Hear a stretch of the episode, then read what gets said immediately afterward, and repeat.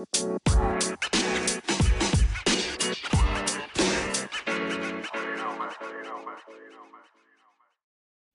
doy la bienvenida a Tormenta Ecléctica, soy Laura Abril y esto es una excepción, no suelo hacerlo, pero es la segunda vez que grabo esta introducción, eh, ya que es un episodio un tanto especial, es como el Metapodcast, un episodio dentro de otro, ya sabréis por qué, ahora a continuación.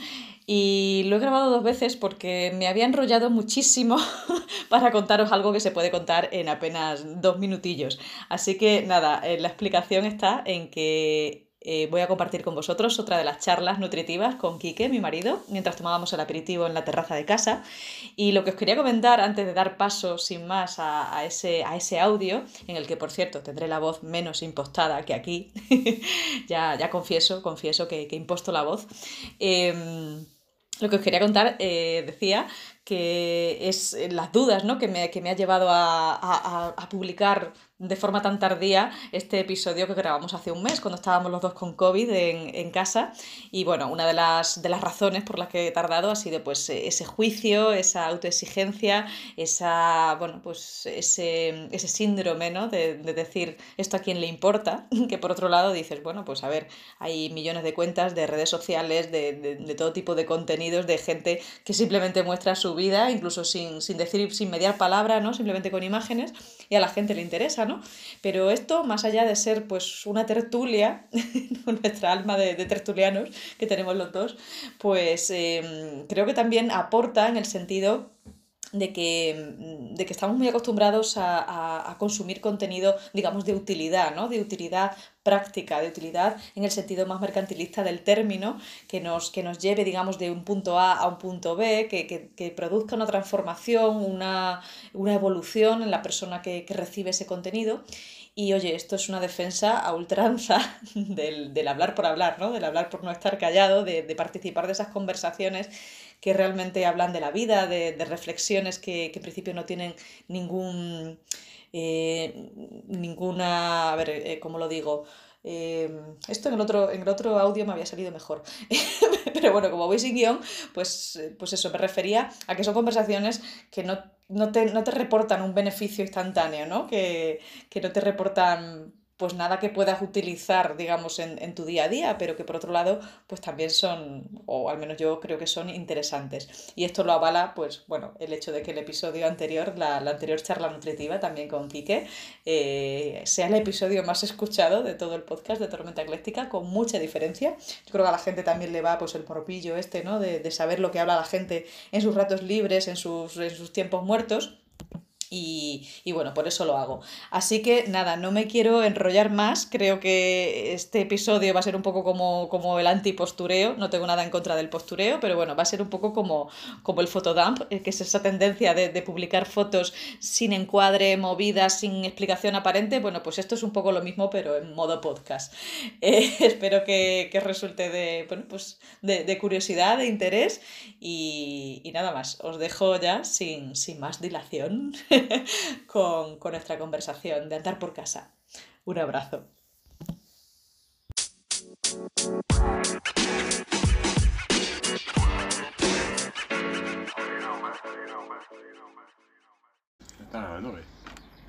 Sí, porque yo creo que lo que, lo, lo que vas a contar ahora va a ser aquí interesante. En, pero aquí en el aperitivo, con la boca llena y tal, tampoco un podcast de andar por casa, en este caso de andar por la terraza. Es una encerrona.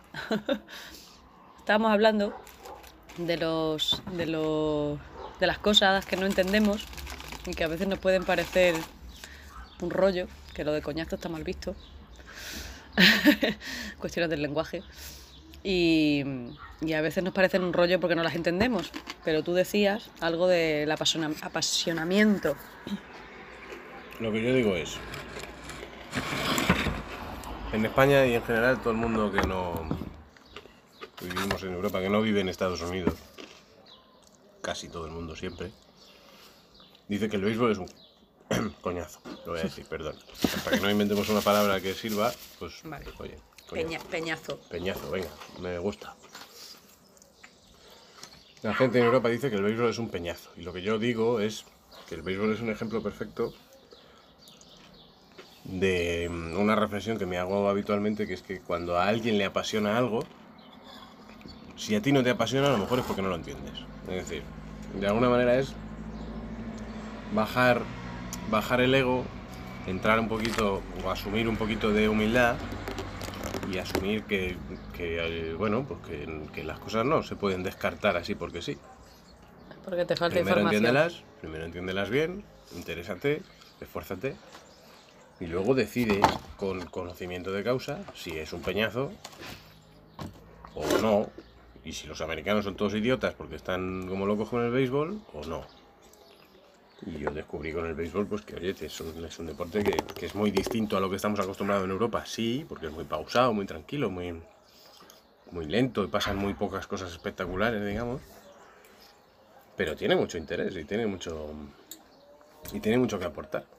Y esta misma reflexión en el fondo la aplico a muchísimas otras cosas de mi vida. Sí, es que esto ha empezado la conversación por, por una newsletter que me ha llegado de Carmen Pacheco de, sobre los pájaros, que daba un dato muy curioso de, de los vencejos, que yo tampoco lo sabía, con lo cual le agradezco también a ella el apunte sobre que los vencejos, eh, que son pajaritos, pues no, o sea, se pasan la mayoría, la mayoría del tiempo volando, ¿no? Eh, al mes de nacer, cuando ya echan a volar, tardan dos o tres años en posarse y comen en el aire, se aparean en el aire, hacen todo en el aire, ¿no? Se mantienen en el aire y solamente se posan para, para crear los nidos. Y creo que decía algo así la newsletter como que como que no apreciamos la belleza de, de, muchas de las cosas que nos rodean porque no las entendemos, porque ni siquiera vamos más allá, ¿no? Y esto me ha, me ha recordado a lo, que, a lo que decía aquí, que siempre del béisbol, que yo es verdad que no me he acercado a él, al béisbol quiero decir, aquí que sí. eh, y no me he acercado al béisbol porque sí, creo que me aburre o me disperso Pero a ti en o bueno. particular a ti es que en general los deportes te aburren. No, hombre, no, to- no todos los deportes. pero bueno. Me gustan los que son ya muy interesantes, por ejemplo el de ayer, el partido de ayer de, de. Carlitos, Alcaraz y, y Djokovic y el anterior de con- contra Rafa Nadal, eso sí. Lo fui siguiendo mm, así a- mientras hacía otras cosas y ya en los últimos, en los últimos sets pegada a la tele. O sea, para mí tiene que tener emoción, tiene que tener ahí el resultado. No entra dentro de lo que yo decía antes, porque en el fondo si es algo que entiendes y que conoces y que, y que te, has, te has interesado por ello, pero sencillamente no te apasiona. Bueno, pues ya está, es perfectamente respetable. El problema es cuando uno dice, esto es una puta mierda, el famoso puto mierdismo que digo yo muy a menudo, Hmm. cuando no te has molestado lo más mínimo en enterarte de qué va y en, y en contrastar un poco el por qué la gente a la que no le parece una puta mierda dice que, oye, que tiene mucho interés. Eso ocurre mucho con el arte abstracto también. Exacto, por ejemplo. Y es una pena porque es un empobrecimiento al final de la persona. Es decir, primero entérate de qué va la cosa y luego ya emite una opinión. No emitas una opinión simplemente porque has oído por ahí que la corriente aceptada es que es que es decir que el béisbol es aburrido. Bueno, porque es lo que has oído toda tu vida, entonces no te molesta lo más mínimo en contrastarlo y directamente dices, pues efectivamente, es que el béisbol es aburrido. Porque a lo mejor has visto dos, dos minutos de béisbol o de cualquier otra cosa, repito, como los pájaros, como, pues, como, como la astronomía, que al final, pues... Y por supuesto que cuando conoces algo lo disfrutas muchísimo más. No tiene nada que ver mirar al cielo sabiendo lo que estás viendo, que mirar al cielo, que ya de por sí es hermoso. Ujú. Pero si además estás entendiendo lo que estás viendo, os puedo asegurar que, que es una delicia y que, que genera unas emociones que, Pues que sí. ojalá pudiera disfrutar todo el mundo. ¿eh?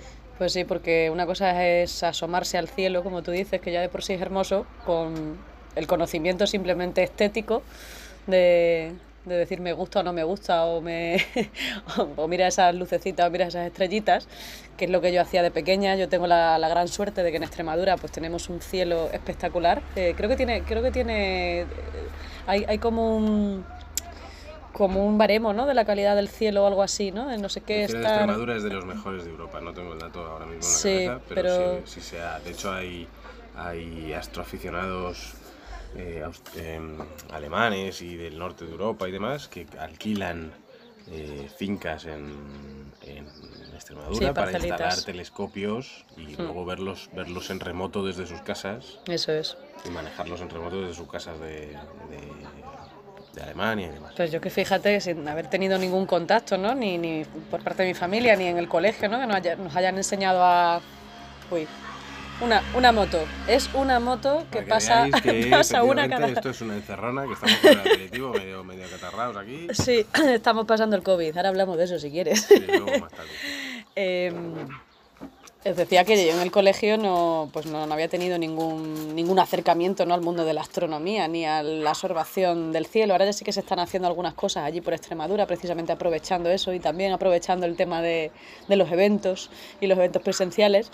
Pero yo sin haber tenido ese conocimiento previo, eh, siempre recuerdo de pequeña pues mirar el cielo y, y ver la Vía Láctea que se ve, que, que tenemos la gran suerte de que sobre todo en verano, las noches despejadas, se se ve claramente el, el manchonado blanco de, de la Vía Láctea y haberlo admirado y haber admirado la luna en todas sus fases. Pero claro, no ha sido hasta, hasta que bueno, hasta que vi alguna de esas cosas con telescopio, aquí de la mano de, de mi queridísimo Quique, que esposo, sí, mi esposo y compañero de piso, que, que empiezas a entender muchas cosas y empiezas a entender pues, nebulosas, empiezas a entender cúmulos. Tenemos también la suerte de tener pues, dos amigos astrofísicos que también, que también nos meten ese gusanillo en el cuerpo y, y ver las cosas de otra manera, sin duda. O sea, yo para mí ver Saturno a través del telescopio es verdad que uno se espera pues ver Saturno como lo ves en las fotos, ¿no? Y no, no, no, no, no tiene, no tiene nada que ver. Igual, emociona Pero- igual y todo el mundo al que ha podido Sí. ver Saturno por primera vez a través de un telescopio, la reacción es sistemáticamente la misma. Ver esos anillos. eh, bueno, ese anillo se ve prácticamente uno, no sí, se, se ven muy ve poquitos como unas orejitas pequeñas. de- unas orejitas, un, un planeta con orejitas. Pero, pero sí, sin duda conocer, adentrarse y tener más información sobre algo hace que, pues eso, que te apasiones o que definitivamente descartes ese conocimiento, descartes esa, ese Sí, hobby bueno, o los ese gustos tal. son libres, es decir, te puede, puede no gustarte, ya está, pero es lo que digo, descartar. No me gusta, pero lo, como dicen los niños pequeños, ¿no? No me gusta el jamón, pero lo has probado, no. Pues, pues, coño, pues entonces, ¿en qué quedamos? Eso que lo haga un niño, pues bueno, pues tiene un pase, pero que lo hagamos de adultos. No me gusta, pero lo has experimentado, lo has probado, lo has, in- lo has investigado, lo entiendes en profundidad. No, pues chico, ¿de qué vas? No, pues a ver, es muy respetable, pero entonces tampoco lo no critiques. digas no me gusta, di no me interesa. No me interesa. Soy un absoluto ignorante, una absoluta ignorante de, de- del tema y además no tengo ni la más mínima intención de investigarlo porque es un- una cosa que no me atrae, que no me interesa. Perfecto, absolutamente respetable. Ahora, no lo conozco, no lo he visto, no no sé qué, y es una puta mierda. Pues chico, es que no, chica, vaya, no, ¿de qué vas? ¿Qui- ¿Quién te crees que eres para poder emitir un juicio de valor? sin la más mínima información de aquello sobre lo que estás emitiendo un juicio de valor.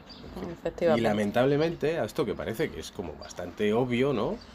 Que uno no puede opinar sobre algo que no conoce, pues es que está absolutamente extendido y es que lo ves cada vez en más sitios y cada vez más a menudo. Y es, y Es de que verdad, abunda. para mí es terrorífico, es terrible, es de una, de una pobreza mental e intelectual que, que, joder, somos humanos porque tenemos un cerebro que nos permite hacer reflexiones profundas, caray, y lo dedicamos a... En fin, no. Te estás calentando ya, te estás, sí, te estás está. encendiendo. Se está encendiendo mientras es- ves pasar un pájaro que no sé. eh, Un has- milagro real. ¿Un milagro real, tú crees? Sí, estoy bastante convencido. Porque ves, cuando la primera vez que vi uno de estos, cuando estaba por aquí, pues lo primero que pensé fue, voy a intentar in- averiguar qué es esto. Y me puse a investigar y ahora lo disfruto mucho más cuando lo veo que no cuando veía, mira, una rapaz. Sí, nos pasó también con la tórtola turca. Yo toda la vida escuchando el cu, cu, cu, cu. No, no sé cómo se hace, pero toda la vida escuchándolo de pequeña. Venimos aquí a vivir a la sierra. Empiezo a escuchar la tórtola que yo escuchaba de pequeña sin saber que era una tórtola. Y tuvimos que buscar en Google, ¿no? Convencido pájaro que que era- hace cu, cu. Yo estaba convencido que era un cuco. Digo, mira que bien, hay cucos por aquí. Resulta que es una tórtola, una palomilla y ya está. Sí, una paloma que nos tiene, nos tiene todo bien, bien marcado su territorio por aquí. Lo puedes decir, bien cagado. Bien cagado, sí, sí, no. Ya, ya lo he comentado en alguna ocasión, creo que en algún artículo del blog creo que, creo que he hecho alusión a, a lo que hacen las tórtolas. Y ya está, tenemos que hacer la comida ahora. Sí, es lo que suele pasar después del aperitivo. Ahora hay que, hay que echar las suertes. Hemos pasado estos días el COVID, los dos, lo hemos cogido los dos a la vez. Y Creo no- que yo primero, lamentablemente. Sí, y nos repartíamos las tareas en función de quién tuviera menos fiebre. Claro, yo como suelo tener una temperatura mm, prácticamente a punto de congelación, mi temperatura normal son 34,9, 35, pues claro, a mí por mucho que me subiera la fiebre nunca llegaba a... ¡Ay! Esa tos. Eh, así que nada, me, me ha tocado cocinar, pero yo creo que te va a tocar a ti hoy. Sí, me, me hago cargo. Encantado de cumplir mi, mi parte. Pues nada, oye, que sepas que el último episodio de podcast que hicimos, la charla nutritiva, es el episodio más escuchado hasta ahora de Tormenta Ecléctica. Bueno, pues nada. Eh, con diferencia además, o sea, casi el doble que, que el siguiente. Y bueno, creo que a la gente le ha gustado esto de que nos pongamos aquí a, a contar nuestras cosas. Pues nada, aquí estamos para, para servir la- las veces que haga falta. Ya, ya te está dando vergüenza, ¿eh? O te, No, está, te está subiendo la fiebre. No, no, tampoco, ni una cosa ni la otra, no sé. Es que no sé, uno no sabe muchas veces cómo reaccionar, ¿no? Y es verdad que yo no soy una persona que, que le entusiasme la exposición pública, digamos, ¿no? Pero bueno, entiendo que son los tiempos que corren y que si, si lo que digo, lo que hablamos tú y yo aporta algo, sirve para algo, pues oye, bienvenido sea. Sí, la verdad Y que encantado. tuvimos muy buen feedback la primera vez. Y, y oye, a ver qué tal está. Esto ha sido una, encerrona de todas reglas. estaba muy a gustito que- aquí con mi cervecita. O es así o no nos ponemos, y más con la voz de ultratumba que tenemos esta semana. Así que nada, si sale bien y si no, pues... pues Decía oye. yo de impostar la voz en el, en el episodio anterior, pues ahora no os puedo asegurar que no está impostado. Puede parecer que estoy hablando especialmente grave. No, no, es que son, son los mocos. ¿qué le vamos a hacer? Una, una cosa tan... Pues eso, tan de andar por casa, ¿no? Ale, que nos vemos en el próximo episodio de Tormenta Ecléctica.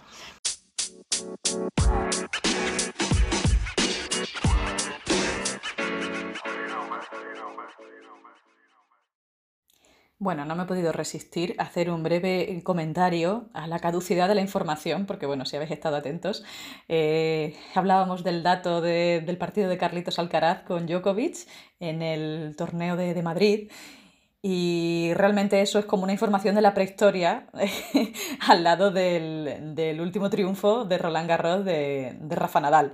Así que nada, simplemente esa reflexión de, de- de cómo caduca la información que no se comparte en el momento, en el momento exacto. Pero oye, yo creo que, que se nos perdona, ¿no? Aparte, no sé cuándo escucharás este podcast. Probablemente ya, ya hayan pasado otras miles de cosas más. Y nada, muchas gracias por escuchar hasta aquí y nos vemos en el próximo episodio que seguramente sea el último antes de tomarme un respiro eh, durante los meses de verano, que no, que no pienso darle al pico. un abrazo.